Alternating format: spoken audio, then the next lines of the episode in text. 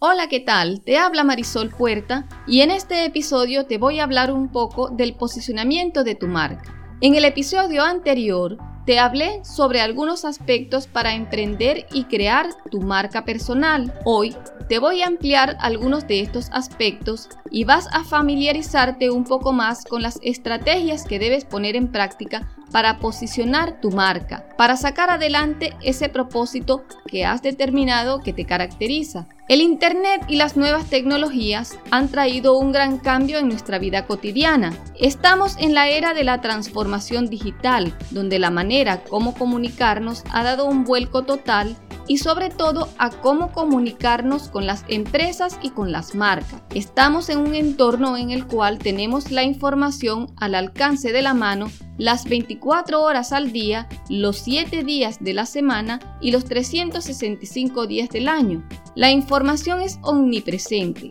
y por lo tanto es necesario presencia total de las empresas y las marcas en la web. Hemos llegado al punto en que hacemos que las empresas y las marcas nos hablen de lo que queremos y cómo queremos que nos cuenten sus cosas, parte de sus vidas, que sean uno de nosotros. Por eso en el mundo de hoy las marcas tienen que esforzarse más en crear nuevas y emocionantes experiencias, incluso divertidas, mostrar contenido de valor con algo de diversión. Las marcas prometen hacer en la práctica que su propósito se va a hacer realidad. Por ejemplo, en el episodio anterior te hablé de Silvia Araujo, imagen como entrenadora deportiva. Su propósito como marca es cambiar tu estilo de vida a través del deporte y el entrenamiento. Esto lo hace adaptándose a las nuevas formas de transmitir el talento en el cual ella se destaca y lo hace también de una manera amena, amigable, que gusta y además entretiene al momento que también intenta transformar tu vida en materia fitness. Silvi no te transmite simplemente una rutina de hacer ejercicios, te transmite la experiencia de verte bien cambiando tu estilo de vida. El propósito hace que la marca esté plenamente segura de que es y existe y que su promesa es tangible y se puede convertir en un hecho.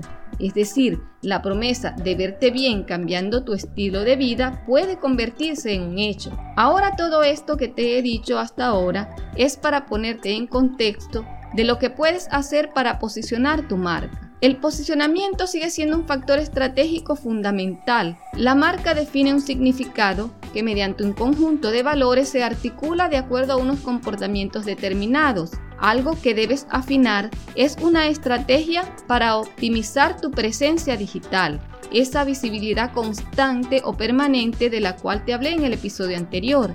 Esto indica que tienes que tener full presencia en los canales de comunicación que has seleccionado para proyectar y promocionar tu imagen. Un calendario de publicaciones ajustados a cada medio será necesario para posicionar tu marca. Puedes publicar todos los días si así lo deseas pero siempre y cuando lo hagas de manera organizada y coordinada. O si prefieres publicar tres veces por semana, también es válido. Lo que sí te puedo aconsejar es que seas constante. Sería poco conveniente que publiques un día y luego dejar vacíos que reflejen ausencia en tus redes. Escoger la frecuencia es básico. El truco es hacer que tu audiencia esté pendiente de ti y que, y que efectivamente esa publicación llegue. De lo contrario, decepcionarás a tu público y terminarán abandonándote. Tienes que pensar que en algún momento vas a contar tu historia. Todos tenemos una historia, pasiones que contar,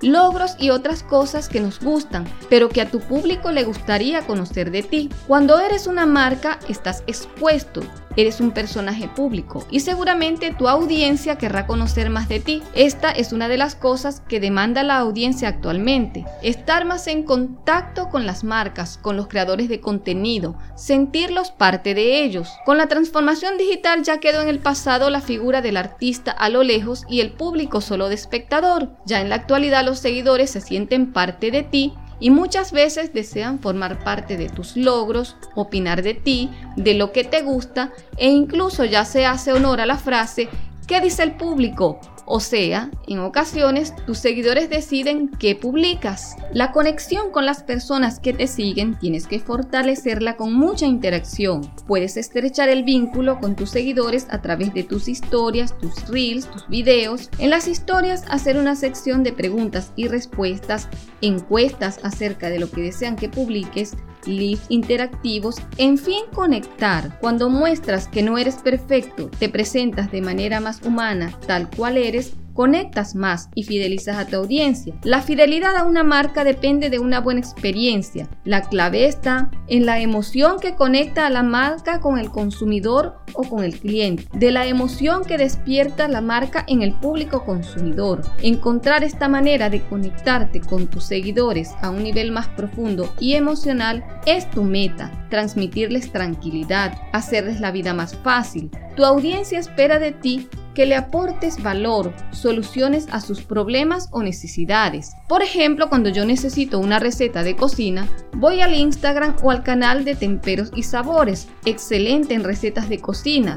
Entonces esta señora que se llama María José, que es la señora que lleva el canal, me aporta un valor, soluciona una necesidad que yo tengo, que es conocer cómo se elabora una receta de comida que yo no sé hacer. Ya vamos avanzando un poco más en afianzar el posicionamiento de tu marca. Puedes pensar en hacer colaboraciones con otros creadores de contenido. Elabora una lista de esos posibles colaboradores que te ayudarán a potenciarte y a impulsarte como imagen. Esto por supuesto tiene que ir en el sentido de que ambos deben ganar. Puedes empezar con marcas locales hay muchos emprendimientos en, tu localidad seguramente con los cuales puedes hacer colaboraciones. Yo vivo en Ecuador y aquí en la zona hay muchos emprendimientos, por ejemplo de rompope y otros productos locales. Esos serían los más cercanos a las cuales me dirigiría en el intento de impulsar mi marca. Ya yendo a un nivel mucho más alto, eh, sería, por ejemplo, un éxito para una marca que, por ejemplo, viaja a México, una colaboración con Luisito Comunica o con Alex Tienda. Internet, más que tendencias, es colaboración.